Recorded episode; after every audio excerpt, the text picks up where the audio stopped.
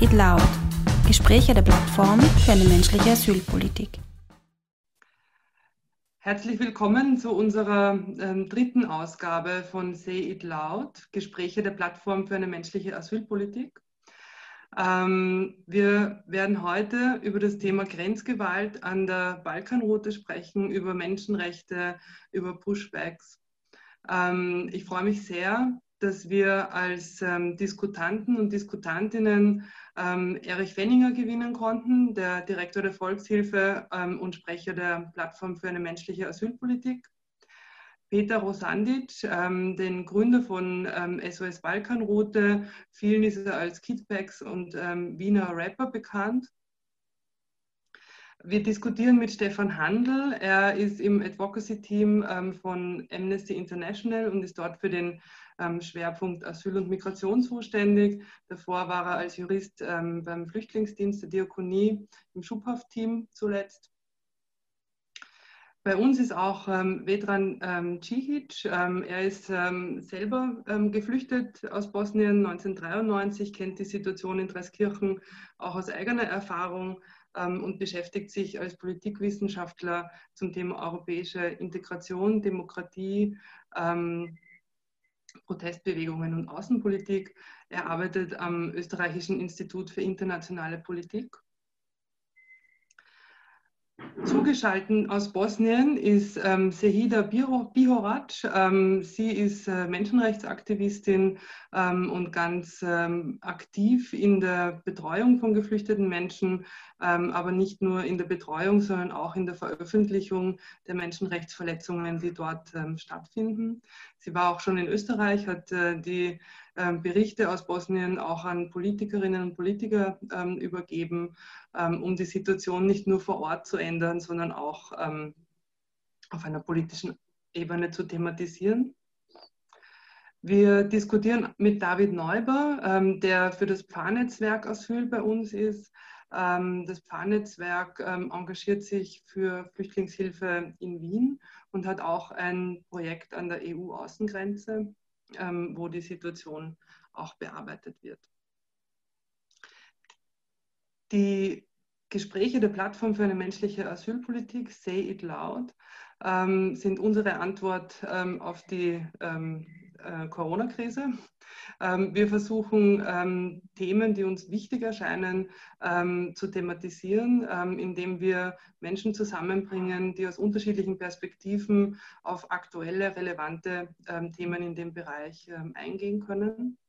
Die Gespräche werden von der Grünen Bildungswerkstatt unterstützt und von der Plattform für eine menschliche Asylpolitik durchgeführt. Damit ähm, möchte ich schon überleiten ähm, zu unseren Diskutantinnen und Diskutanten. Ähm, wir sprechen über das Thema Grenzgewalt. Ähm, es gibt immer mehr Berichte ähm, über vor allem junge Männer, die entlang der Balkanroute ähm, massive Gewalt, auch Polizeigewalt erleben. Und ähm, Sehida kennt die Situation mehr als gut. Ähm, Sehida, darf ich, ähm, darf ich dich bitten äh, um ähm, deinen Beitrag? Wie, wie schätzt du die Situation im Moment ein? Ähm, in Österreich hat es äh, geschneit, ähm, es wird immer kälter. Ähm, wie, wie ist die Situation vor Ort? Also ich, ich habe einfach keine Ahnung, was ich jetzt sagen könnte, was die Welt nicht sehen können, sehen kann und was die äh, Öffentlichkeit schon nicht äh, also gesehen hat oder sehen will. Besser gesagt, äh, wir sind äh, nicht in, in einem anderen Kontinent, wir sind hier in der Nachbarschaft und äh, das, was hier abspielt, jeder, der das sehen will, kann das auch sehen. Und ich war schon mal in, in Österreich, ich habe vieles äh, darüber gesprochen, ich habe viele Beweise dargestellt mit meiner Partnerorganisation Balkanroute.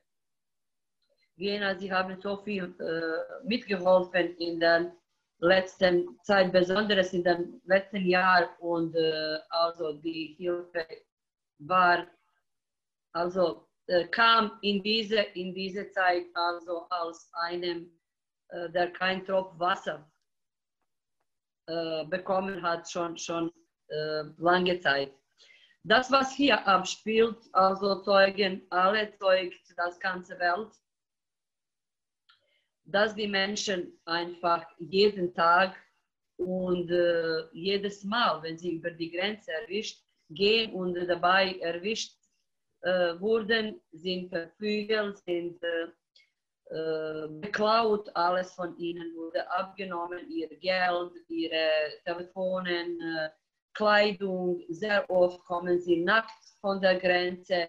Also die Verletzungen sieht man, sie, es sind so viele Informationen darüber, es sind so viele Berichte darüber. Und äh, es scheint mir also keiner will das hören oder die, diejenige, die das interessieren sollte oder die darüber eine richtige Information äh, haben sollen, sie haben die Information, aber sie haben keinen Willen und die Situation und die Bedingungen, äh, über die Menschen hier leben, das ist eine unmenschliche Bedingungen, einfach zu verändern oder zu verbessern und den Menschen zu helfen. Und genauso äh, der Bevölkerung in äh, Bosnien und Herzegowina, besonders in Unasana und ich sage immer besonders in Velika Kladuša zu helfen. Es scheint mir also, alle wissen, alle haben es gesehen, und diejenigen, die was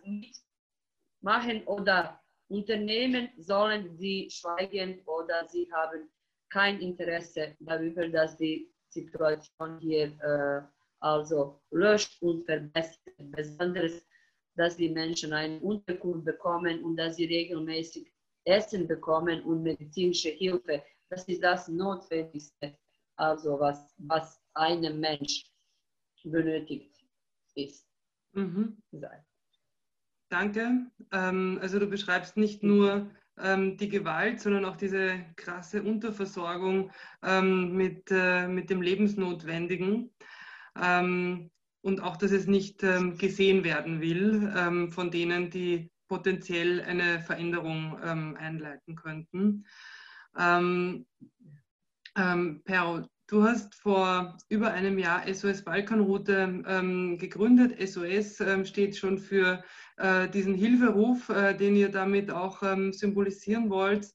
Ähm, würdest du uns ein bisschen erzählen, was so ähm, dich dazu gebracht hat, diese Initiative ins Leben zu rufen, was die, ähm, was so das fast zum Überlaufen gebracht hat, was für dich so der springende Punkt war, um da vor Ort direkt unterstützen zu können? Ja, es hat eigentlich sehr spontan und ungeplant angefangen, wie viele Sachen im Leben. Ähm, damals hat mich die Brigitte Holzinger angerufen, hat gemeint, im Camp Wuciak ist es so schlimm. Das Camp Wuciak ist eben das äh, Horrorcamp, das war in den letztes Jahr in den Medien, wo Mor Moria in den Medien war auch. Ne? Und wir waren auf Wuciak, haben uns das angeschaut, sind naiv, dilettantisch dorthin gefahren mit einem Kombi und haben gesehen, dass dieses Ausmaß an Elend und dieses Ausmaß überhaupt äh, nicht mit einem Kombi lösbar ist, das, das ist auch nicht mit 20 LKWs lösbar. Wir machen es trotzdem, weil wir wissen, dass es Menschen wie Sahida eben gibt, in Kladuschau und auch andere, die äh, trotz eigener schwieriger Situation, die Situation in Bosnien-Herzegowina ist ja jetzt nicht blendend oder so, sondern weit entfernt auch. Sie sind ja weit entfernt von unserem Standard, Lebensstandard und so weiter. Und dass es trotz dieser Armut in Bosnien und trotz der schwierigen Ausgangslage solche Personen wie die Sahida gibt, die da alles geben. Und natürlich haben uns einerseits diese, dieses schreckliche Elend, diese Schicksale gepackt, diese Umstände und natürlich auch äh, die Menschen in Bosnien haben uns motiviert, das was zu machen. Ja. Mhm. Und was sind die Aktivitäten ähm, der SOS Balkanroute? Was, was habt ihr geplant? Wir haben viel geplant. Äh, um alles zu realisieren, bräuchten wir, glaube ich, 500 Leute. Aber wir versuchen, dass jeder für 10 steht, sozusagen. Wir haben jetzt momentan gesammelt in Linz, in Wien. Momentan wird auch in Innsbruck gesammelt. Aus Zürich kriegen wir Spenden. Aus Nürnberg haben wir Spenden bekommen. In Graz ist was geplant. Es tut sich viel. Österreich ist trotz Corona noch immer im, im Sammel, Sammelfieber für unsere Aktionen. Wir bringen das jetzt runter. Die Menschen haben dort gar nichts. Unser Lager in Kladusch ist aktuell auch äh, ziemlich leer. Und deswegen machen wir den Hilfstransport mal weiter und werden natürlich unsere Aktivitäten, unsere Info Informationsaktivitäten, die wir vorhatten. Wir hatten eine Infotour durch Österreich vor mit der Sechida vor Corona. Wir haben viel vorgehabt, haben es letztendlich geschafft, äh, dass wir zu Justizministerin Alma Sadic gekommen sind, dass die Sechida die Dokumente, die Beweise von vor Ort übergeben konnte. Aber grundsätzlich wollen wir Gas geben, wollen medial was produzieren. Ich werde jetzt noch runterschauen nach Bosnien und äh, wir werden einige Hotspots abfahren und, und, und, und der Welt hier die, die Bilder nach Hause liefern, die das äh, Haus Österreich liefert, mitliefert mit der EU. Die, mhm. die Bilder, die wir, die wir alle kennen und ja. Mhm. Also ihr versucht ähm, einerseits eure ähm, direkte, tatkräftige Hilfe auch ähm, damit zu verbinden, ähm, die Situationen zu dokumentieren und eben auch an die politisch Verantwortlichen weiterzugeben, wie zum Beispiel in dem Termin mit der Justizministerin. Ja, richtig. Also jeder und ich telefonieren auch oft und wir haben uns viel ausgetauscht. Unser jeder ist ein Mensch, der eben Tag und Nacht, äh, vor allem in den intensivsten Zeiten geholfen hat, den Menschen. Wir haben sie begleitet unten durch den Wald und dort und das ist alles so äh, gleichzeitig beeindruckend, aber gleichzeitig auch niederschmetternd, weil es einfach aufzeigt, was, was sich an den EU-Außengrenzen abspielt. Wir werden da dranbleiben. Ich glaube, dass, das, äh, ich glaub, dass die Kommunikation, das, was wir begonnen haben, quasi auch, das ist ja das, was uns vielleicht unterscheidet auch von anderen Hilfsorganisationen, die am Balkan schon aktiv waren, dass wir einfach auf die Politik zugegangen sind. Und die Politik jetzt in Österreich zumindest äh, keinen Grund mehr hat, nachdem das im Nationalrat war, im Plenum von der Nurt Milmaz eingereicht, nachdem wir bei der Justizministerin waren, nachdem diese Hida der Alma Sadic sogar Fälle, Fälle authentisch geschildert hat. Sie, sie, hat erzählt von diesem 16-jährigen Jungen auch, der in die Mitte des, des, des, Sessels gestellt wird und dann, wo der, wo der Polizeihund auf ihn losgelassen wird und solche Sachen. Und die Alma Sadic, alle waren ergriffen, alle, alle haben das äh, zur Kenntnis genommen, aber da, da, ist grundsätzlich in Österreich nicht jetzt viel passiert. Und, und, und die momentanen Anzeichen geben uns auch keinen Grund zu irgendeiner Optimismus, geschweige denn Euphorie. Deswegen, wir müssen jetzt darunter, wir werden ohne oder mit Hilfe von wem auch immer äh, weit, einfach weitermachen, was wir begonnen haben. Ja. Mhm, danke. Ähm, Vedran, ich würde gern ähm, als nächstes deine ähm, Position dazu wissen, ähm, als Politikwissenschaftler einerseits, gleichzeitig aber auch ähm, als ähm, jemand, der die Situation vor Ort auch sehr gut kennt. Wie, wie geht es dir? wie geht es dir mit diesen Schilderungen? Ähm, ist das trennbar von deiner Rolle als ähm, Wissenschaftler? Ähm, was was braucht es? Was ist sozusagen dein, deine Position dazu? Die eigenen Emotionen sind, sind nie getrennt von dem, was wir tun. Äh, also wir versuchen immer Dinge zu versachlichen, äh, aber die Emotionen sind dabei und die sind natürlich auch wichtig, weil sie uns auch äh, zum Handeln bringen und auch bewegen. Äh, und in dieser Frage, also ich erinnere mich jetzt noch ganz gut, das war im letzten November, da war ich im Europäischen Parlament und da gab es eine Initiative von einigen sozialdemokratischen Abgeordneten rund um Wutscherk, um Aufmerksamkeit zu schaffen für das, was hier äh, sich abspielt. Und, und da haben wir gemeinsam festgestellt, und das ist eigentlich jetzt äh, nichts, äh, wo man unbedingt eine große analytische Fähigkeit braucht. Also was wir vor Augen haben und was wir sehen, ist ein ganz klares Versagen äh, der europäischen äh, Migrations- und Asylpolitik. Äh, das ist nicht nur in Bosnien der Fall, das ist in Griechenland der Fall. Also wir haben gerade jetzt in den letzten Tagen auch diese Berichte von den Pushbacks äh, zwischen Griechenland und Türkei durch die deutschen Bundespolizisten. Es ist äh, äh, eigentlich ein, ein, Versagen der Europäischen Union äh, in einem zentralen Bereich äh, der europäischen Politik. Äh, wenn man dann von, von, von dieser Feststellung sich, sich weiter bewegt, muss man sich natürlich die Frage stellen, ist das eine systematische Entwicklung oder ist es ein zufälliger Fehler? Äh, ist es systematisch, was hier geschieht äh, und, und, steht etwas dahinter äh, oder ist es eine Verkettung von, von unglücklichen Zuständen und Umständen? und ich bin der Meinung, da, dass es hier schon um eine sehr systematische Politik geht, die auch von den meisten Mitgliedstaaten der Europäischen Union inklusive Österreich toleriert wird. das heißt, Kroatien ist seit langer Zeit dabei, die zentralen Grund- und Menschenrechte der Europäischen Union äh, und auch die, die Normen gewissermaßen zu, zu verletzen, systematisch zu verletzen.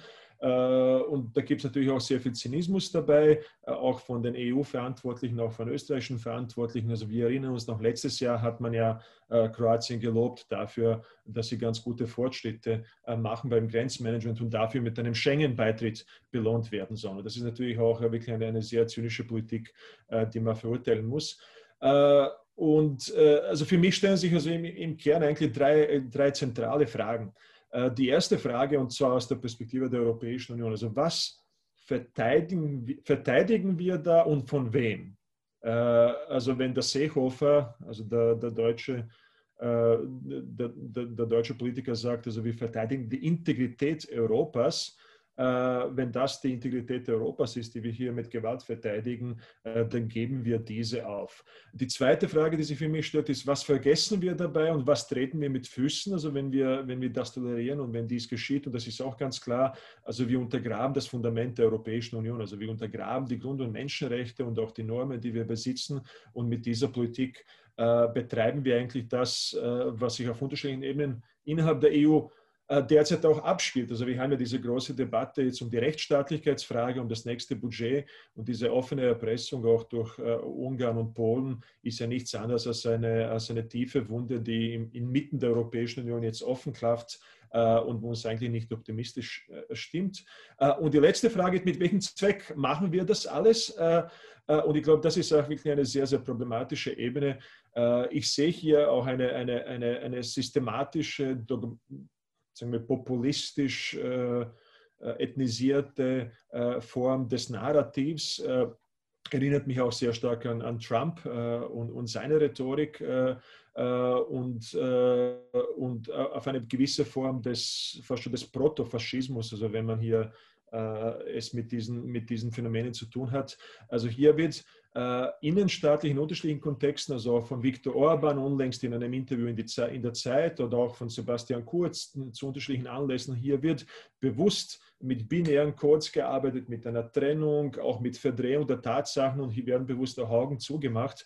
Und wenn man das äh, betreibt, äh, dann äh, schaffen wir knapp vorbei oder sind schon mittendrin in einem in einem postfaktischen, fast schon autoritären Verständnis des Politischen, äh, äh, das äh, eigentlich auf diese Art und Weise in der EU keinen Platz haben müsste. Und natürlich dann die Frage, die am Schluss bleibt, das, was der Peter macht, was die Hida machen, das sind die Akte von der Solidarität und von Zivilcourage. Das ist wichtig, aber die Frage ist also, wie man die Vergeblichkeit dieser Akte die immer diesen Akt noch innewohnt, also wie man sie auf, auf, auf, eine systematische Ebene erheben kann und was wir mit unserem solidarischen Engagement in unterschiedlichen Kontexten tatsächlich und wo bewegen müssen, damit sich etwas verändert, weil das ist wirklich, also jetzt nochmal, wirklich eine Kapitulation äh, der, der, der europäischen Werte und Normen äh, am Beispiel Bosnien-Herzegowina, am Beispiel Moria, am Beispiel Griechenland etc. etc. Danke, Vedran, ähm, für diese ähm, ähm, Überlegungen zu dem Thema. Ich glaube, dass auch diese starken Worte, die du verwendet hast, wichtig sind, um, um diese Situation zu beschreiben. David, als nächstes würde ich gern mit dir über die Situation sprechen. Der Vedran hat äh, ausgeführt, dass dieses Auseinanderdividieren, ähm, diese ähm, Trennung in, äh, in Gut und Böse ähm, ähm ein Thema ist, das auf ähm, europäischer Ebene ähm, gespielt wird, um eben diese Themen auch irgendwie rechtfertigen. Wie, wie, ist eure Einschätzung? Ihr arbeitet äh, im Fahrnetzwerk Asylia einerseits ähm, lokal in Wien, äh, um die Situation zu verbessern, ähm, gleichzeitig ähm, aber auch in Bosnien. Ähm, wie, wie, schätzt du das ein ähm, im Hinblick ähm, auf, äh, auf die Möglichkeiten als Zivilgesellschaft, diese Trennung auch ein Stück weit zu bearbeiten? Ja, danke. Ähm, ich kann mich da nur anschließen, aber vielleicht äh, führe ich kurz aus, was denn unsere Motivation war, überhaupt in Bosnien an der EU-Außengrenze aktiv zu werden. Äh, unsere Mitglieder in unserem Netzwerk machen Flüchtlingsbetreuung in Wien und Umgebung und äh, natürlich sind zuerst nach 2015 sind immer weniger Menschen auch gekommen, aber ähm, die Verantwortung sehen wir trotzdem für uns da, uns an die Seite geflüchteter Menschen zu stellen.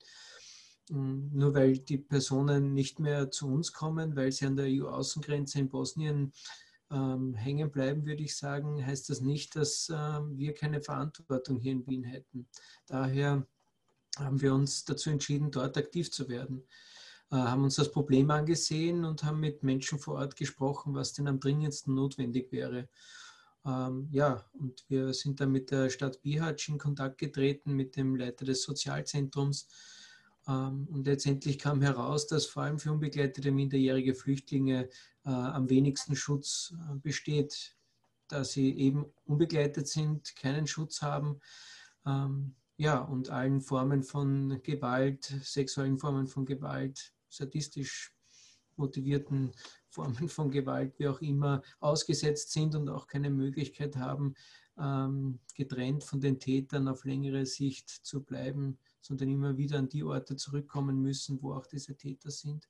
Daher auch unser Engagement und unser Willen vor Ort, äh, Schutzhäuser für unbegleitete minderjährige Flüchtlinge zu errichten, zu finanzieren, zu ähm, ja letztendlich auch mit den äh, Leuten vor Ort zu betreiben. Know-how aus Österreich, ähm, dorthin zu bringen, äh, um, Leute, um die Menschen vor Ort zu unterstützen.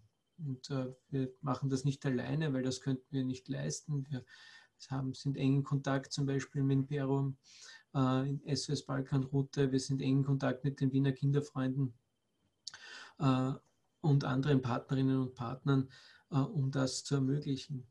Das heißt, um es nochmal kurz zu sagen, ähm, ja, die Unterkünfte, die wir auch zur Verfügung stellen, die uns die Pfarren, die Gemeinden bei uns zur Verfügung stellen, die sind mitunter leer, aber die Menschen brauchen trotzdem unsere Unterstützung und äh, daher unser Engagement und unser Willen, äh, da was zu verändern. Und das, was Vedran gesagt hat, ja, das sind die Bedingungen, die wir auch ganz klar sehen, ähm, äh, mit denen wir arbeiten. Also auch die Menschen an der Basis äh, leben mit den Konsequenzen, die in der hohen Politik äh, gemacht werden, sozusagen. Mhm. Danke. Ähm, ich finde diese ähm, Überlegung ähm, wirklich schön, auch dass diese Solidarität, die ihr in Wien-Umgebung ähm, ansonsten leben könnt, ähm, eben nicht äh, Halt macht ähm, an den Grenzen, nur weil die Grenzen äh, dicht gemacht werden. Das ist ein sehr feiner Gedanke. Ähm, Stefan, du als Jurist bei Amnesty ähm, im Advocacy-Team für die Themen zuständig. Ähm, die SEIDA hat ähm, vorher gesagt, ähm, die Menschen, ähm, die die Situation kennen möchten, ähm, kennen sie. Es gibt genügend Berichte und Informationen darüber. Ich weiß, dass Amnesty sich dafür interessiert und da nicht die Augen verschließt. wie ist eure Einschätzung? ähm, im Hinblick auf die menschenrechtliche Situation. Ähm, wie schätzt ihr die Gewalt ein, äh, die da ausgeübt wird, ähm, speziell auch die polizeiliche Gewalt? Ja, danke. Ähm, ich glaube, ähm, es ist mir da eh schon so ein bisschen vom, vom, vom Weh dran und auch von dem, was die Sehida und der, der Piero erzählt haben, so ein bisschen die Rutsche gelegt worden zu dem, ähm, was, was wichtig ist, ähm, nämlich ähm, die Frage, ist es sozusagen ein, ein systematisches Versagen oder ist es so viel zufällig, dass jetzt mehrere in mehreren Staaten oder an mehreren Außengrenzen wir solche Situationen haben und da würde ich dem Wedran absolut recht geben. Das ist ein systematisches Problem, das wir auch jetzt seit äh, längerer Zeit beobachten, dass eben an den See- und Landgrenzen sei es jetzt ähm, in Kroatien oder Griechenland, äh, Türkei, oder ähm, im Mittelmeer, wenn es jetzt geht um die Ausschiffungen nach, nach Libyen, beziehungsweise die Pullbacks irgendwie von der, von der libyschen Küstenwache. Ähm, also eigentlich überall ist das ein Phänomen, das wir jetzt beobachten. Man nennt es dann, glaube ich, oft Externalisierung der, der, Migrationspolitik, die da eben stattfindet. Ähm, und, und, die führt natürlich überall ähm, zu entsprechenden Menschenrechtsverletzungen und Eingriffen in Menschenrechte und, und was wir eben sehr stark beobachten und wo, wo Amnesty International auch immer wieder ähm, darüber berichtet, sind eben die, die Pushbacks, von denen eben die Rede ist. Ähm, jetzt beispielsweise an der, an der Balkanroute. Was versteht man unter Pushback? Das ist eben äh, sozusagen ein Ausdruck, Ausdruck für, für staatliche Maßnahmen, bei denen flüchtende Personen dann die Einreise verweigert wird ähm, oder wenn sie bereits in das Hoheitsgebiet des jeweiligen Staates ähm, eingereist sind, dann in, in, in das Land, aus dem sie kommen, zurückgeschoben werden, ohne dass sie die Möglichkeit haben, dort um Schutz anzusuchen oder einen Asylantrag zu stellen. Ähm, und die finden eben oft unter Anwendung massiver Gewalt statt. Und ähm, in dem Zusammenhang, ich habe es vorhin schon erwähnt, kann man eben auch Pullbacks sozusagen irgendwie erwähnen, wo eben dann ähm, bestimmte ähm, Personen auch wirklich daran gehindert werden, ein bestimmtes Land wie jetzt zum Beispiel Libyen zu verlassen. Ähm, und, und, welche Menschenrechte werden dann letzten Endes eingeschränkt durch? Also ganz klar, ich habe es eh schon erwähnt, ähm, das, das Recht, ähm, in anderen Ländern Schutz vor Verfolgung zu suchen, wie es auch im Artikel 14 der Allgemeinen Erklärung der Menschenrechte ausgeführt wird. Und eines der Merkmale dieses Rechts ist ja, ähm, dass sich die Person außerhalb des Herkunftsstaates befinden muss, ähm, um dieses Recht auch wirklich faktisch ausüben zu können. Ähm, das heißt, mit anderen Worten, diese, dieses Recht wird sozusagen verunmöglicht dadurch, dass eben die, äh, den Personen, die, die ausreisen wollen in ein anderes Land, ähm, das, das ähm, untersagt wird, beziehungsweise sie dann wieder zurückgeschoben werden. Ähm, und in Länder, die dann teilweise auch keine funktionierenden Asylsysteme haben. Ja, also da haben wir eben sozusagen das Problem, dass dieses, die, die faktische Ausübung dieses Rechts einfach ähm, verunmöglicht wird. Ähm, Jetzt liegt es, ähm, grundsätzlich hat jedes Land dann sein, sein, eigenes Asylsystem, vor allem innerhalb der Europäischen Union gibt es dafür bestimmte ähm, Vorgaben und Richtlinien. Ähm, aber ähm, im Rahmen dieser Systeme ähm, muss jedes Land ähm, dann auch beachten, das äh, sogenannte Zurückschiebungsverbot, das, das Verbot äh, des Refoulement. Ähm, und, und, das ist ein Prinzip, das sich aus der Europäischen Menschenrechtskonvention ergibt, aus der Anti-Folter-Konvention und sozusagen schon einen gewohnheitsrechtlichen Charakter hat. Also das, der gilt absolut und für alle Staaten. Ja, und wichtig ist auch, das gilt auch für Menschen, die keine Flüchtlinge sind, die nicht als Flüchtlinge, anerk äh, Flüchtlinge anerkannt werden, ähm, da die internationalen Menschenrechte es nicht zulassen, dass Personen, einschließlich Migranten, in anderen Staaten einem Folterrisiko ausgesetzt werden oder einer unmenschlichen oder erniedrigenden Behandlung. Ja, und, und, was dabei auch zu berücksichtigen ist, ist ähm, sind eben die sogenannten Kettenabschiebungen, die wir eben auch beobachten ähm, über die gesamte Balkanroute hinweg. Ähm, es ist eben so, dass, dass das Refoulementverbot äh, eben nicht nur im Hinsicht auf, auf, Abschiebungen direkt in den Heimatstaat eines Flüchtlings gilt, sondern eben auch äh, bei Rückführungen in jeden anderen Staat, in dem die Gefahr einer Weiterabschiebung droht.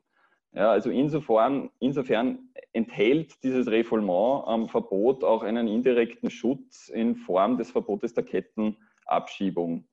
Ähm, das ist jetzt, wie gesagt, in Bezug auf die Balkanroute gerade sehr aktuell. Ähm, und, und, was natürlich in dem Zusammenhang ähm, auch äh, passiert, ist, dass andere Menschenrechte gebrochen werden, wie zum Beispiel das Recht auf persönliche Freiheit. Menschen werden inhaftiert über einen sehr langen, unverhältnismäßig langen Zeitpunkt, äh, Zeitrahmen. Ähm, dann gibt es, ähm, die Menschen haben keinen Zugang zu einer, einer ähm, wirksamen Beschwerde in irgendeiner Weise gegen diese Zurückschiebungen, äh, keine Möglichkeit, ein, ein wirksames Rechtsmittel zu ergreifen. Und ganz zentral, und ich glaube, das ist eben das, was eben auch durch ganz viele NGOs, die entlang der Balkanroute das beobachten, dokumentieren, dokumentieren und dort humanitäre Hilfe leisten, ist eben der unverhältnismäßige Gewalteinsatz, der bei diesen Zurückschiebungen eben passiert, ähm, die eben selbst ähm, sozusagen ähm, Verstöße gegen die Anti-Folter-Konvention der UNO darstellen, ähm, oder auch des Internationalen Pakts ähm, für bürgerliche und politische Rechte. Da gibt es ganz klare internationale Bestimmungen, ähm, die das untersagen, ähm, diesen unverhältnismäßigen Gewalteinsatz und eine eben, wie ich schon erwähnt habe, erniedrigende und unmenschliche Behandlung. Und dabei sind auch zahlreiche andere menschenrechtliche ähm, Aspekte zu, zu, beachten. Es sind vorher die un, unbegleiteten minderjährigen Flüchtlinge erwähnt worden. Es gibt auch ähm, die UN-Kinderrechtskonvention, die in dem Zusammenhang beachtet werden muss. Ähm, das Wohl des Kindes, besonderer Schutz für unbegleitete minderjährige Flüchtlinge. Und was mir in dem Zusammenhang auch noch wichtig ist, weil wir haben ja heute zum Glück irgendwie Vertreter von, von NGOs da, die wirklich direkt auch an der Balkanroute arbeiten. Und und das betrifft aber genauso NGOs in Griechenland, dass es auch eine einen äh, Schutz geben muss für, für Personen und, und Organisationen, die Hilfe ausüben, die humanitäre Hilfe leisten und ähm, die eben diese Gewaltanwendungen dokumentieren. Und ähm, da gibt es zum Beispiel die UNO-Deklaration zum Schutz der Menschenrechtsverteidigerinnen.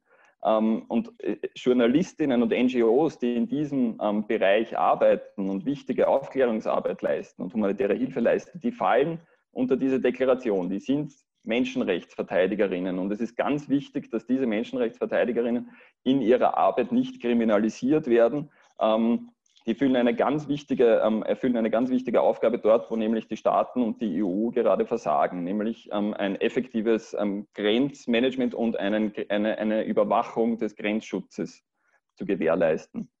Also das sind so im Wesentlichen jetzt mal ganz knapp zusammengefasst aus unserer Sicht die, die menschenrechtlichen Probleme, ähm, es gibt natürlich noch viele andere, aber das sind meiner Meinung nach jetzt so die zentralen. Und, ja. Mhm. Danke. Ich habe nur sehr grob mitgezählt, aber ich bin äh, auf circa 10 bis 15 äh, Menschenrechtsverletzungen oder Verletzung von anderen ähm, Bestimmungen ähm, gekommen, allein in den äh, wenigen Minuten deiner Ausführung. Ähm, wie kannst du dir erklären, dass trotzdem das dokumentiert ist und nicht nur ein Recht, sondern 15 äh, Bestimmungen äh, gebrochen werden, ähm, dass die Situation ähm, anhält? Ja, ich kann da natürlich auch noch spekulieren und, und ich glaube, ähm, dass diesbezüglich die Einschätzung ähm, vermutlich dann, ähm, da bin ich dann sehr gespannt irgendwie auch auf die weiteren Ausführungen von Bedran dazu möglicherweise. Aber es ist natürlich schon einfach ein, ein, ein fehlender politischer Wille erkennbar, beziehungsweise ähm, möglicherweise auch, ähm, wenn man das so sagen kann, die politische Absicht, eben diese Migrationspolitik ähm, auch wirklich so zu machen und eben an die Außengrenzen zu verlagern. Wir haben jetzt ähm, seit kurzem ja einen neuen Migrationspakt oder ein neues Migrationspaket ähm, das die Kommission ähm, vorgeschlagen hat. Und da wird ja im Wesentlichen versucht, das System, das wir jetzt haben, und ich nenne es jetzt einfach mal ein System, ähm, in, in gewisser Weise in Gesetzesform zu gießen. Ähm, das heißt, es fehlt ähm, ganz offenbar am politischen Willen, ähm, das wirklich zu verändern. Und, und da ist natürlich die Rolle der, der Europäischen Union halt eine sehr zentrale weil es ist schon ausgeführt worden, die, die EU, die, ich erinnere an Artikel 2 ähm, des Vertrages über die Europäische Union, die, die, Werte, auf die sich die Europäische Union gründet, sind die Achtung der Menschenwürde, Freiheit, Demokratie, Gleichheit, Rechtsstaatlichkeit ähm, und, und es ist äh, natürlich ein bisschen äh, erschütternd, dass diese Werte ähm, momentan nicht wirklich gelebt werden. Mhm. Ähm, und, und, und es hier irgendwie ähm, offensichtlich nicht wirklich den, den, den politischen Willen gibt, ähm, das, das einzufordern, auch von den Mitgliedstaaten, die, das, ähm, die eben Menschenrechtsverletzungen an ihren Grenzen ähm, zu verantworten haben. Mhm.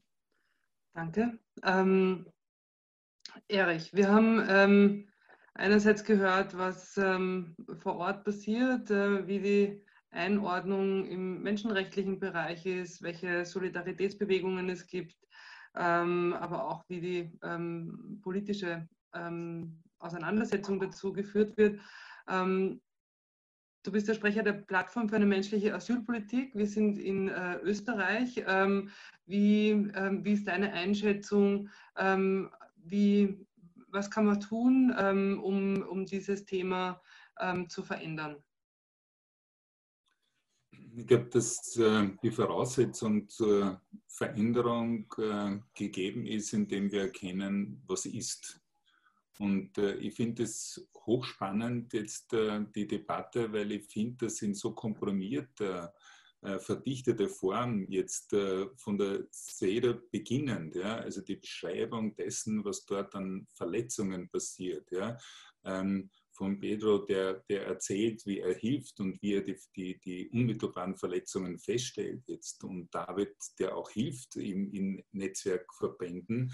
Und jetzt, äh, Vedran, du in deiner Analyse und von Amnesty der Stefan, wo er das auf einer Metaebene dann versucht zu skizzieren. Und ich möchte beginnen bei denen, da bin ich eins, die Grundidee sozusagen, wie wir Europa, wie wir Europa identifizieren äh, und bestimmen wollen, ist dieses Gut der Würde des Menschen und die Unantastbarkeit äh, der Würde des Menschen und die Menschenrechte, so wie Stefan du das beschrieben hast. Und Vedran, du hast gesagt, ähm, ähm, die Frage des Versagens. Und, und ich denke mir, Versagen setzt immer voraus, dass man etwas äh, plant, äh, versucht zu erreichen und dabei scheitert, dann versage ich.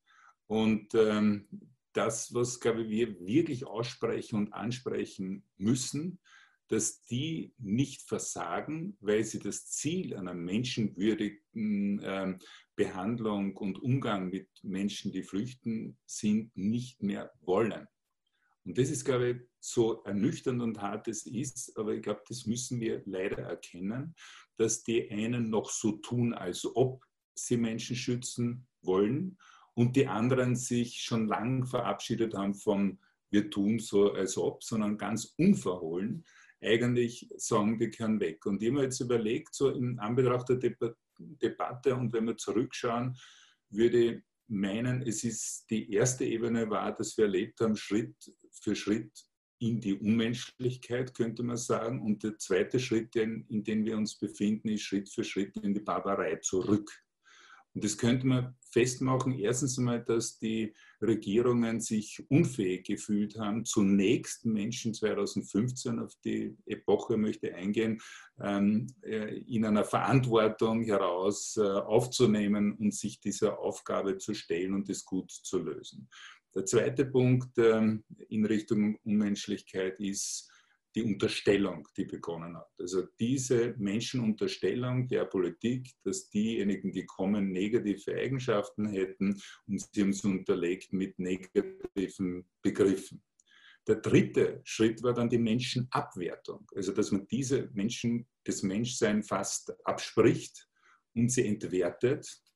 Äh, und beispielsweise erst vorgestern vom Bundeskanzler, der selbst in der Corona-Krise äh, wo die Pandemie definitiv die Welt umspannend erfasst, jeden Menschen auf der Welt grundsätzlich gleich trifft, vielleicht die Armen deutlich stärker, aber grundsätzlich ist es eine Bedrohung für alle. Und unser Bundeskanzler dieser Republik letztlich ordnet den Migrantinnen, die in Österreich leben, zu, weil sie diesen Virus bei uns wieder einschleppen. Also man sieht diese Entwertung in der Sprache, die nicht zufällig passiert, sondern durchaus, äh, glaube ich, äh, bewusst gewählt ist.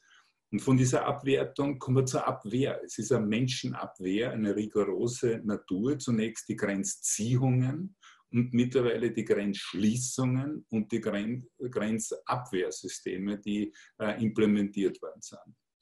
Also das wäre für mich Schritt für Schritt in die Unmenschlichkeit und momentan, glaube ich, ist der nächste Schritt schon gedacht, die nächste Etappe Schritt für Schritt in die Barbarei. Also die Menschenrechtsverletzungen durch Unterversorgung, dass Menschen in Lager überfüllt untergebracht werden, dass sie dort konzentriert äh, gehalten werden sozusagen, äh, nicht die ausreichende Ernährung, die Hygiene etc. eingehalten werden. Und dann die Menschenverletzungen, die mittlerweile wirklich zugelassen werden, hingenommen, toleriert werden. Und am Schluss, glaube ich, könnte man fast schon davon aussprechen, dass es um eine Menschenterrorisierung geht. Dass gewalttätige Übergriffe, wie Seida das beobachtet, wie der Pedro das beobachtet hat, ganz konkret ihr mit euren Augen passieren und stattfinden und diese nicht einmal äh, sozusagen für einen Aufschrei der, der offiziellen Politikorgane äh, sorgt, sondern man dann wirklich sich hinweg äh, stiehlt über diese Menschenterrorisierung, die stattfindet. Also der Befund wäre zunächst, nämlich dass wir Schritt für Schritt in der Unmenschlichkeit uns entwickeln und momentan auch zurück in die Barbarei.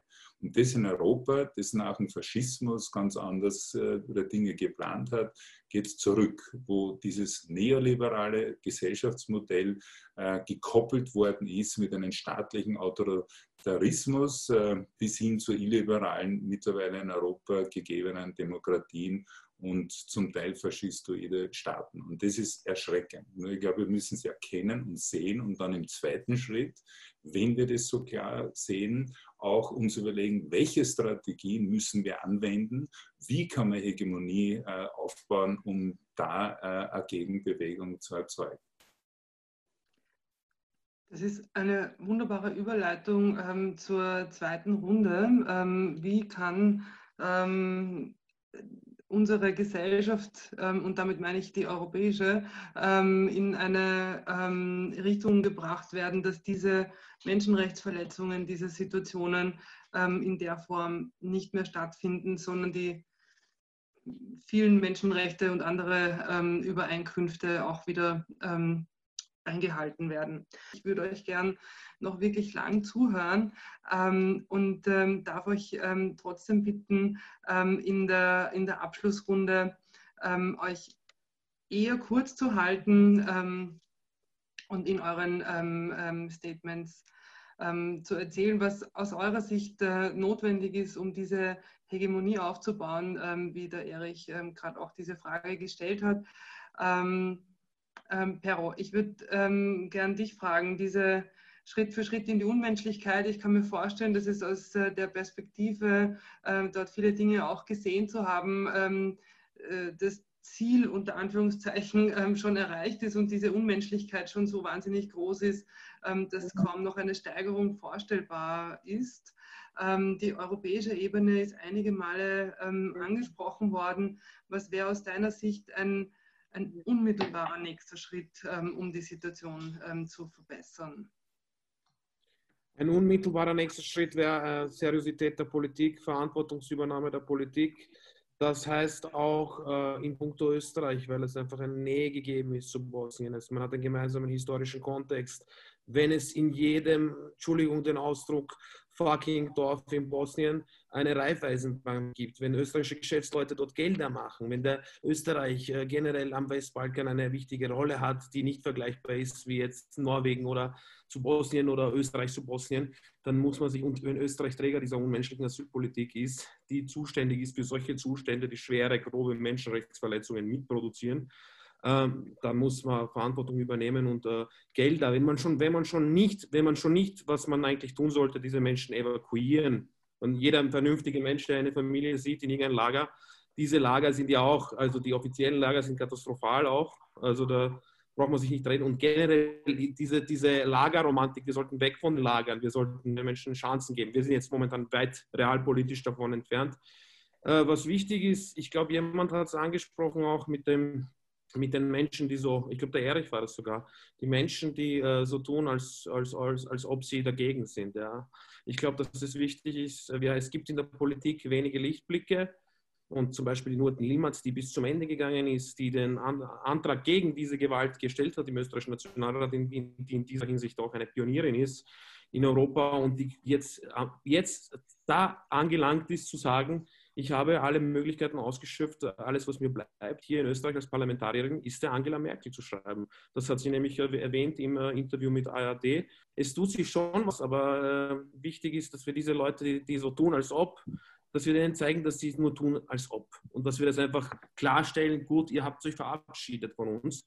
Und dann äh, brauchen wir uns da nicht aufhalten. Und dann, wie es komme, kommt Wir werden auf jeden Fall, wir haben für uns beschlossen, wir machen weiter wir tun, was wir können. Ich glaube, wir haben eine besondere Verantwortung auch als, als, als, als vor allem jetzt, wenn ich den Vedran auch äh, höre, vor allem als, als Menschen mit Migrationsgeschichten. Ganz Wien ist eine Migrationsgeschichte. Wir alle sind am Ende des Tages Flüchtlinge und ich glaube, äh, dieses Bewusstsein müssen wir, müssen wir, müssen wir weiter verbreiten. Ja. Danke. Ähm, Seda, kannst du äh, mich hören? Ich höre Sie. Ah, wunderbar. Ähm, die Frage, die ich ähm, zum Abschluss stellen möchte, wir haben über die zahllosen Menschenrechtsverletzungen ähm, gehört, welche unterschiedlichen Ebenen da auch ähm, davon betroffen sind. Ähm, der Erich hat ähm, das äh, als Schritt für Schritt in die Unmenschlichkeit ähm, beschrieben. Ich kann mir vorstellen, dass es aus der Perspektive, dass dieses Ziel unter Anführungszeichen schon erreicht ist und die Unmenschlichkeit schon sehr groß ist und ähm, die Ziele vielleicht ganz andere sind und viel unmittelbarere Ziele sind. Ähm,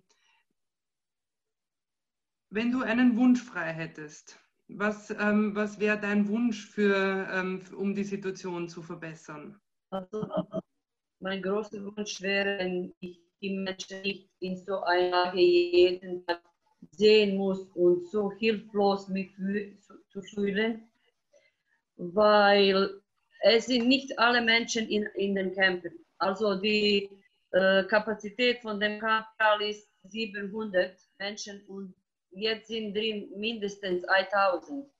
Und ein paar hundert sind draußen und leben im Wald, leben obdachlos, äh, ohne regelmäßig zu essen, zu waschen, duschen.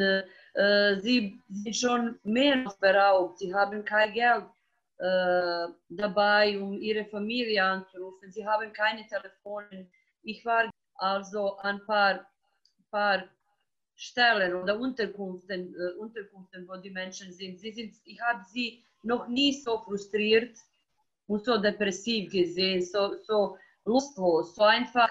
Sie vegetieren. Sie, kann man nicht sagen, sie leben. Sie, äh, vorher hatten sie schon ein, ein bisschen Hoffnung, aber jetzt in den letzten Tagen nach so vielen Pushbacken, nach so vielen, wo die, wo die äh, Gewalt einfach nicht aufhört und wo es immer weitermacht, obwohl es äh, schon alle wissen, obwohl die ganze Welt das weiß und ändert sich gar nichts.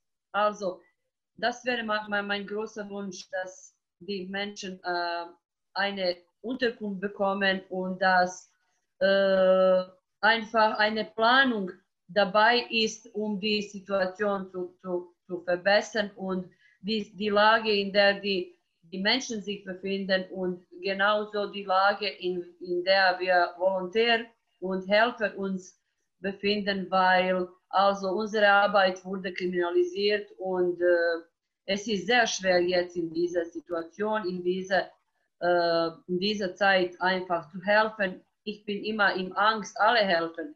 Helfer haben Angst, jeder kann uns angreifen und äh, keine Angst zu haben, bestraft zu werden und eine Konsequenzen da zu tragen.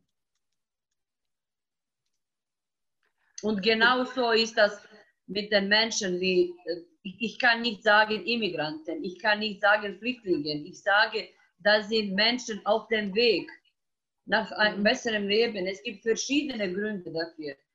Entweder ist das Tradition, ist das Armut, ist das politische Situation, ist das Krieg, ist das alle, alle, jeder Mensch hat seine Geschichte und jeder Mensch hat seine Gründe. Kein Mensch geht aus dem Guten auf ein Spiel ums Leben und Tod. Viele sind auf dem Weg ums Leben gekommen. Ich kenne so viele Fälle nur äh, aus Velika Kladuša, die ich persönlich gekannt habe. Und da sind viele auch äh, Tuzla, Sarajevo, Bihać auf dem Weg. Viele haben ertrunken in den Flüssen und äh, viele, viele werden, äh, haben schon und werden also ihr Leben auf dem Weg. Das, was mir am meisten weh tut, das sind die Kinder. Sie hatten keine, keine Möglichkeit auszuwählen. Dass sie überhaupt auf diese Welt kommen, dass sie auf einen Weg gehen und jetzt, wo unsere Kinder in die Schule gehen oder in, mindestens in, in, in warmen Raum sind und äh, also folgen ihr Unterricht und so weiter. Die Kinder leben obdachlos, die Kinder äh, haben Hunger, die Kinder, es ist sehr kalt und sie, sie schlafen, sie schlafen, sie, sie existieren immer noch in verlassenen Gebäuden. Es ist so eine unmenschliche Bedingung, ist, kann man sich sowas nicht vorstellen. Und das was mich am meisten, ich bin Lehrerin vom Beruf, ich habe mit meinen Kindern immer, immer über Demokratie, über Menschenrechte und ein Gleichzeichen für, für Europa war Demokratie. Wir haben immer gesagt, die demokratische Europa. Und wir leben in einer demokratischen Welt. Ich kann das einfach jetzt nicht mehr sagen. Ich kann jetzt nicht meinen Kindern unterrichten von UN-Konvention für Menschenrechte, für Kinderrechte. Also ich habe einfach keine Kraft. Das kann ich nicht sagen, weil das steht irgendwo auf dem Papier in einer Schublade. Also praktisch und real spielt sich das ganz anders aus. Ja. Das macht ein bisschen sprachlos, was du beschreibst. Ähm, und ähm, also vor allem ähm, diese Angst, die du und andere Volontärinnen habt, eben vor Strafen oder erwischt zu werden bei dem, was ihr tut, was, was, wie schaffst du diese Motivation aufzubringen? Wie schaffst du dich auch irgendwie immer wieder diesem Thema auszusetzen? Und was, was braucht es, um diese, um diese Kraft nicht zu verlieren? Keine Ahnung, das ist das Kleinigste, das Wenigste, was ich als Mensch, als Homo sapiens in dieser Situation tun kann. Äh, also die äh, UNASANA-Regierung hat äh, verboten, äh, dass ich als freier Mensch einem anderen Mensch in Not helfe. Was für ein Gesetz ist das? Also, wo haben Sie die Quelle gefunden, um so eine Entscheidung zu treffen? Und jeder kann mich angreifen. Ich war schon angegriffen. Ich war schon physisch attackiert. Das sind Facebook-Gruppen, wo einfach die Mitglieder von dieser Gruppe, die können mich schlagen, die können die, die, die Menschen äh, auf dem Weg schlagen und, und äh, also keiner weiß später, wer das gemacht hat und ja, das kann man evidentieren, aber keiner weiß, äh, wer das gemacht hat, sind keine Zeugen dabei und, und würde gar nichts, wird gar nichts, also sie werden gar nichts unternehmen dagegen. Und wir sind wirklich, wir Helfer äh, am Ort, wir sind in ständiger Angst, äh, wir, wir schaffen nur großes Feuer und wir tröpfen ein Tropf. Jemanden so auf so eine kalte äh, Schuhe zu geben oder eine Konserve und ein Stück Brot zu geben oder eine, eine, eine Mütze, Handschuhe. Das ist das, was wir hier am Ort äh, tun können. Ich bin ein lebendiger Mensch. Ich war selbst Flüchtling. Ich war während des Krieges in Deutschland, aber ich hatte meine Rechte. Ich könnte dorthin arbeiten. Ich konnte Sprachkurs besuchen. Ich konnte äh, Stellen wechseln. Wenn ich bei die eine Arbeit nicht zufrieden bin, kann ich eine andere. Ich, ich, hab, ich war so trätiert als ein Mensch. Ja. Alles Gegenteil, das ganze Gegenteil von dem, was ich als Flüchtling erlebt habe, abspielt, abspielt hier. Ja. Es sind extreme, Danke. extreme Bedingungen, extreme Situationen. Das kann man einfach nicht beschreiben. Ich kann nur alle hierher einzuladen, kommen und selbst zeugen. Also die Europäische Union kann eine unabhängige Kommission gründen und sie können hier kommen und einen Bericht machen und äh, also die ganze Welt kann das sehen, wenn sie nicht glauben, Sehida, wenn sie nicht glauben, äh, Peter, wenn sie nicht glauben, Verdran und, und äh, allen anderen. Also sollen selbst, hier, wir sind nicht so weit. Wir sind auch in Europa, also wir sind zehn Minuten von der Grenze. Jetzt sitze ich hier und spreche mit euch und zu Fuß bin ich zehn Minuten schon in der Europäischen Union. Danke, Seida, für diese ähm, Beschreibungen auf so unterschiedlichen Ebenen, auch was die Situation von Helferinnen und Helfern betrifft, aber natürlich auch die ähm, vulnerablen Gruppen wie ähm, Kinder. Ähm, David, ähm, darf ich äh, dich um, ähm, um deine Ideen bitten, was, äh, ähm, was braucht es, ähm, abgesehen ähm, von der Solidarität, die ihr auch im Pfarrnetzwerk Asyl ähm, lebt? Ja, ich ist jetzt schwierig, etwas äh, da jetzt nachher zu sagen, nach den starken Worten von Sehida. Äh, kann ich nur Danke sagen. Äh, zwei Dinge. Einerseits, das ist schon oft ähm, angeklungen, auch Sehida hat es jetzt gesagt, alles, was wir machen, ist nur ein Tropfen auf den heißen Stein letztendlich. Ähm, die Politik muss hier handeln und sie ist in der Verantwortung, hier etwas zu tun. Die Menschen, mit denen auch Sehida dort konfrontiert sind, die, ist, die können nicht nach vor, sie können nicht zurück. Niemand will sie. Am liebsten wäre es allen, wenn die nicht da wären. Aber es sind Menschen, so wie ich ein Mensch bin, so wie wir alle hier Menschen sind. Das heißt, es braucht Lösungen und die kann letztendlich nur die Politik liefern. Die Europäische Union ist im Besonderen hier gefragt. Und das Zweite, was können wir schon noch ganz konkret tun? Äh, also das ist auch das, was der Pero ähm, gesagt hat, das ist Informationen geben, mit unseren Leuten immer wieder davon erzählen, was passiert, Aktionen starten. Ähm, ja, das ist alles, was im Bereich des Möglichen ist, das wir machen können und das versuchen wir auch, das versuchen wir im Fahrnetzwerk Asyl, ähm, auch in Kooperation eben gerade mit anderen, äh, besonders auch mit SOS Balkanroute zum Beispiel. Ähm, ja, das sind die zwei Dinge, die mir da ganz besonders einfallen. Da muss sich was ändern. Danke. Danke.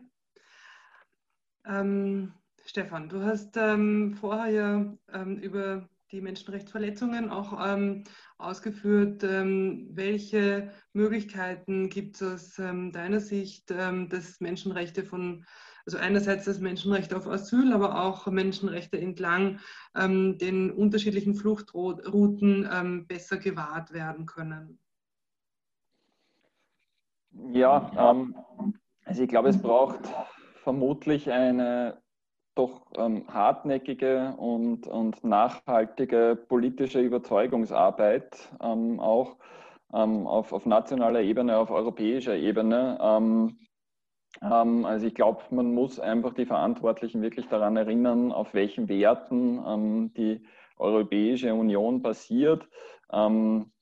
Menschenrechte ganz zentral und, und die, das Problem ist eben, dass wir natürlich irgendwie die praktische Umsetzung bzw. die Verhinderung von Menschenrechtsverletzungen, ähm, dass das eben nicht sehr schnell geht, üblicherweise. Ja. Also man muss da wirklich irgendwie ähm, sehr hartnäckig sein ähm, in der Überzeugungsarbeit und ich glaube, dass das eben ähm, gerade wie bei Amnesty International ähm, wirklich auch ein Versuchen auf auf europäischer Ebene und auf nationaler Ebene ähm, da, da, immer wieder die Verantwortlichen darauf hinzuweisen und sie daran zu erinnern, eben auf welchen Werten ähm, diese Union basiert.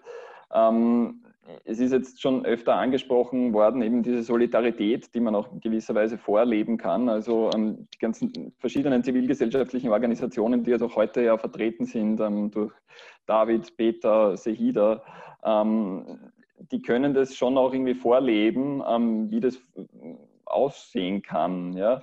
Und ähm, wichtig dabei ist eben, dass diese dann nicht kriminalisiert werden, ähm, wie das eben zum Teil jetzt ähm, geschehen ist in verschiedenen Ländern.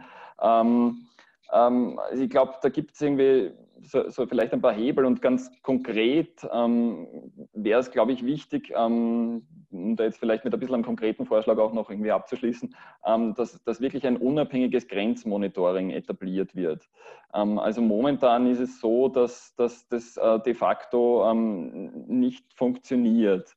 das heißt, es ist äh, wichtig, dass ein ernsthaftes, verpflichtendes und unabhängiges Grenzmonitoring an, an sämtlichen Außengrenzen etabliert wird, ähm, und das dann die Aufgabe hat, Menschenrechtsverletzungen nicht nur mit voller Härte zur Anzeige zu bringen, sondern eben auch präventiv sozusagen da, da tätig zu sein. Und das muss entbunden sein von, von Frontex. Ähm, also das, ähm, das, das, funktioniert nicht und es muss äh, gekoppelt sein an irgendeinen unabhängigen Monitoring-Mechanismus, wie zum Beispiel die Europäische Grundrechteagentur ähm, äh, da gibt es da gibt's mehrere Optionen und Möglichkeiten, sich das zu überlegen. Und wie gesagt, der, der Europäische Migrationspakt ist ja noch nicht, der, das ist jetzt ein Vorschlag der Kommission. Ähm, ich kann mir nicht vorstellen, dass der so schnell und ohne heftige und intensive Diskussionen einfach so angenommen wird. Ähm, das heißt, vielleicht kann man da noch etwas rein verhandeln, wenn man wirklich hartnäckig bleibt mit seinen Forderungen ähm, und eben weiterhin diese ganz wichtige Aufklärungsarbeit ähm, liefert, die eben die, die NGOs ähm, in diesem Bereich auch liefern. Ähm, also das wären so zwei Punkte, die ich vielleicht noch, noch einbringen könnte. Ja.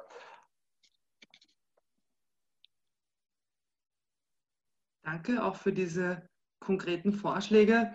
Ähm, Vedran, ähm, du hast ähm, davor schon ähm, über das Thema Demokratie gesprochen. Du hast dich auch mit Protestbewegungen ähm, und Solidarität beschäftigt. Ähm, wie kann es ähm, aus deiner Sicht als Politikwissenschaftler gelingen, dass diese Akte der Solidarität, wie sie auch beschrieben worden sind vom ähm, Pero, David und Seida, ähm, dass das sich insofern materialisiert, dass es auch zu einer Veränderung kommt, so ähnlich wie es der Stefan jetzt auch angesprochen hat. Was, was braucht es dafür aus deiner Sicht? Es ist ja ganz klar, dass es keine einfachen Antworten gibt, äh, aber um zwei Dinge aufzugreifen, die sich Hida und auch Peter angesprochen haben. Also ich glaube, bei, bei all diesen äh, Dingen, die auch äh, Erich so ausdrucksstark auf den Punkt gebracht hat. Also bewegen wir uns immer zwischen Sprach- und Hilflosigkeit auf der einen Seite äh, und dann Notwendigkeit des Engagements und des Kampfes auf der anderen. Das ist ja fast schon, wenn man, wenn man so will, ein Grundthema des Menschseins. Also das ist jetzt eine, eine Konstante, die uns äh, auch wirklich die, äh, durch die Moderne begleitet. Äh, und ich glaube, bei, bei dem Punkt ist es schon wichtig, also dass wir von, von, von, also das hat der Peter angesprochen, also wir sind alle Flüchtlinge. Also wir müssen einen empathischen äh, ersten zentralen Vergewisserungs- oder Grundschritt setzen. Und das ist, wenn die Hannah Arendt in dieser kleinen Schrift, also wir Flüchtlinge, uns auffordert, also dass wir alle in die Lage versetzt müssen, äh, dass wir eigentlich äh, einfühlen und auch in der Lage sind zu fühlen, äh, empathisch zu fühlen, also was es heißt, ein Flüchtling zu sein, da begründet sie damit die Konstante des Menschseins, da begründet sie damit also die Grundebene der Humanität. Und ich glaube, das ist eine zentrale erste, erste Ebene, über die wir, über die kann man nicht hinwegschauen. Also das heißt, das, was in, in, in Kontexten wie diesen geschieht, hat der Erich auch schon angesprochen, ist eine Entmenschlichung, eine, eine, eine Problematisierung oder Schaffen von Problemen, wo es keine gibt. Das beginnt in der Semantik bei den Begrifflichkeiten und geht dann über die, die konkreten Akte äh, und setzt sich fort auch mit dem Sebastian Kurz, der jetzt, also da gestern, vorgestern, also diese, diese Sprechakte setzt, äh, die ganz aber auch nochmal etwas problematisieren, was auch nicht existiert, jenseits der Fakten, jenseits der Wahrheit. Und das ist ein Problem.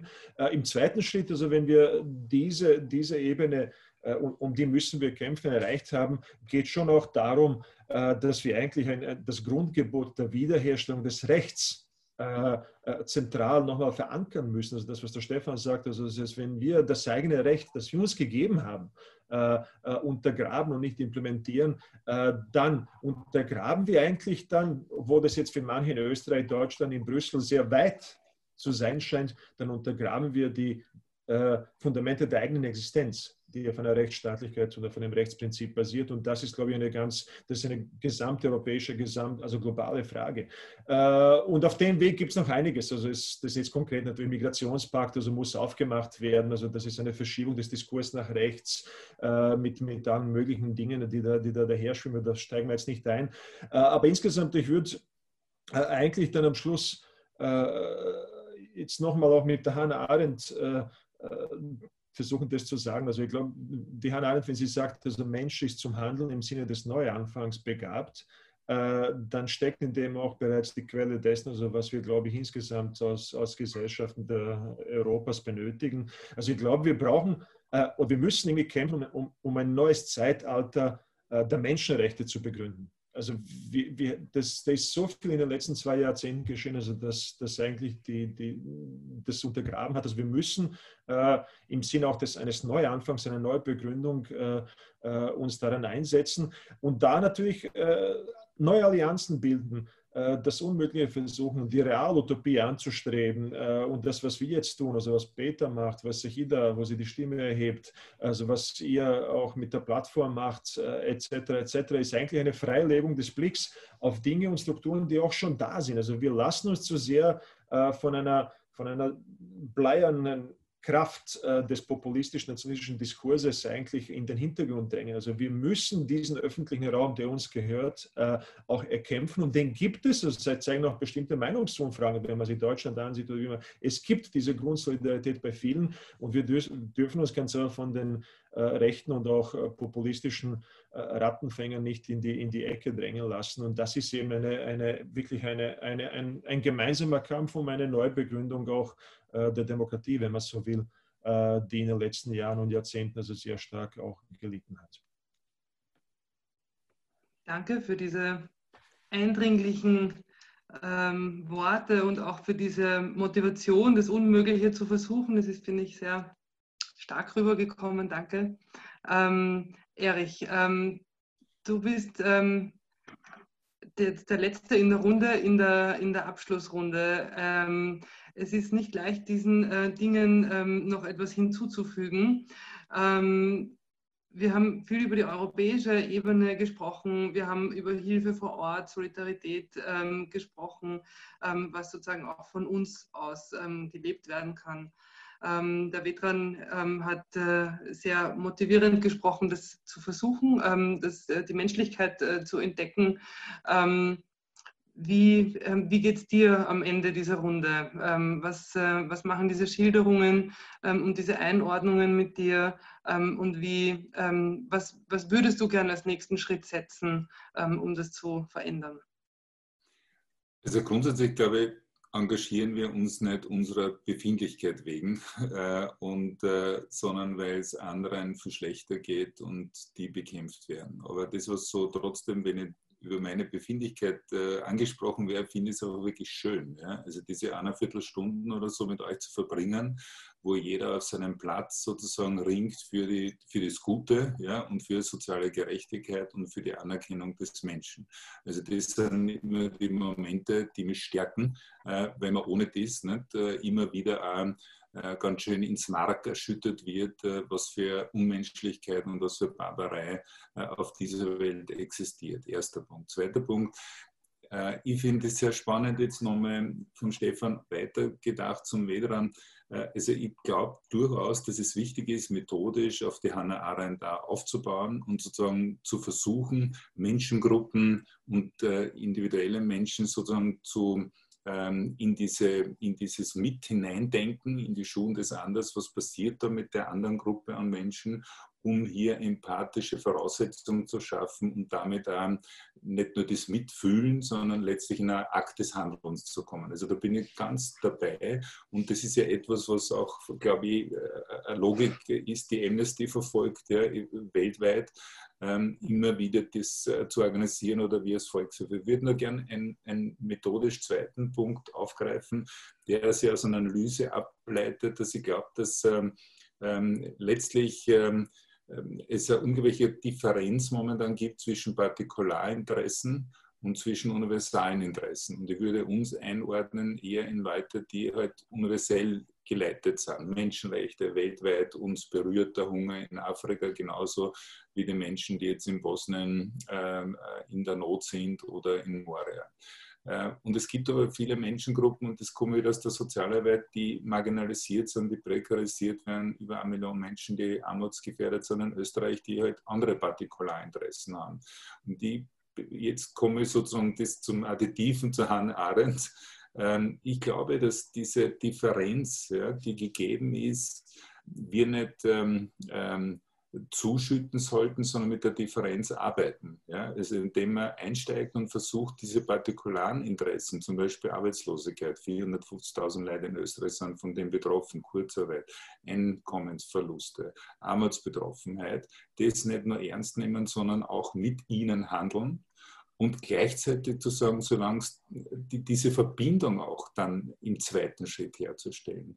Und ich glaube, wenn man das methodisch verfolgt, kommen wir zu einer anderen Hegemonie, wo sich ganz andere Gruppen anschließen, äh, diesen Kampf, wenn sozusagen verstanden wird, dass meine Menschenrechtsverletzung in Österreich darin begründet ist, dass ich von der Erwerbsarbeitslosigkeit, also Erwerbsarbeit ausgeschlossen wäre oder dass ich dort oder da äh, ausgeschlossen wäre aus Lebensbereichen. Aber ich will jetzt nicht äh, zu lang werden, aber ich würde das nur ganz gerne den ähm, der Tangente sozusagen von Hannah Arendt äh, dazugeben.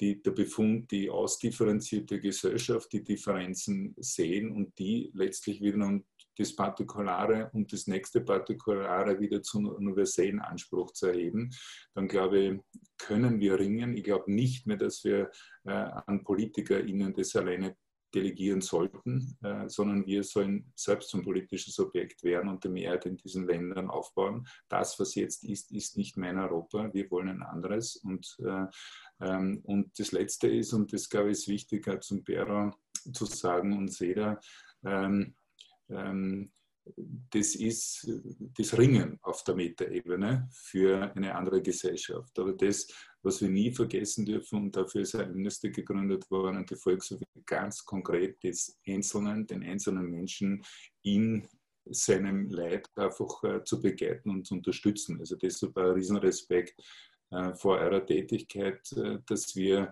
dieses Engagement immer auf beiden Seiten machen müssen. Wir sind eben nicht die abgehobene Politik. Wir sehen den einzelnen Menschen, der unter der Verletzung seiner Rechte leidet und entwürdigt wird, aber wir sehen den politischen und ökonomischen Zusammenhang. Und erst dann sind wir organisch, glaube ich, in dem Sinne, dass wir aus den Partikularinteressen aus den verschiedenen äh, eine Mehrheit wieder aufbauen können. Und das ist wichtig, weil diese, die uns jetzt repräsentieren, sind nicht diejenigen, die für das Gleiche eintreten. Also danke und für Respekt. Danke jetzt als Sprecher der Plattform an euch äh, für euer unglaubliches Engagement, ob das der David ist, der in seinem Netzwerk tätig ist, nicht Amnesty sowieso, Stefan und Vedran und Piero. Wir arbeiten ja in verschiedenen Ebenen zusammen äh, das ist großartig. Ähm, ja. Danke, Erich. Ähm, mir bleibt zum Schluss noch, ähm, mich auch nochmal bei euch ähm, zu bedanken. Das war wirklich eine sehr ähm, feine Runde mit sehr unterschiedlichen Aspekten, unterschiedlichen Ebenen, ähm, die ihr angesprochen habt.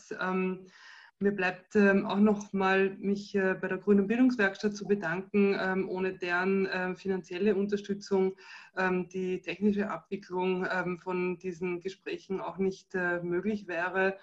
Ähm, ich darf noch ähm, auf die nächsten Aktivitäten der Plattform für eine menschliche Asylpolitik hinweisen.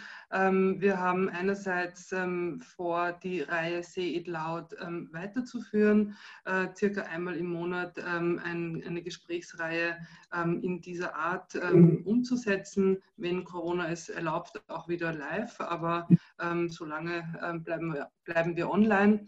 Die, das nächste Thema wird sich mit Klima und Flucht auseinandersetzen ähm, und diesem ähm, Zusammenhang ähm, und wie sich das auch entwickeln kann. Ähm, und eine andere ähm, Aktivität, die noch in vielleicht verhältnismäßig weiter Ferne liegt, nämlich am 20. März ähm, zum Tag gegen Rassismus, wird die Plattform in alter Tradition sozusagen, ähm, wie auch schon die letzten Jahre, ähm, eine ähm, Aktion ähm, umsetzen. Ähm, voraussichtlich werden wir eine Demonstration machen. Ähm, heuer waren wir auf eine Online-Demonstration angewiesen. Die, die, Jahre davor haben wir uns auf der Straße gesehen, um gemeinsam gegen Rassismus und für Menschlichkeit und Menschenrechte einzutreten. Danke euch fürs ähm, Dabeisein und fürs äh, Mitdiskutieren ähm, und fürs Einlassen auf dieses Format ähm, und für eure Zeit an diesem Nachmittag. Danke. Danke. Tschüss. Danke. Ciao. Ciao.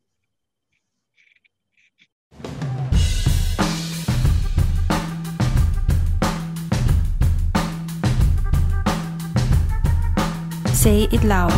Gespräche der Plattform für eine menschliche Asylpolitik.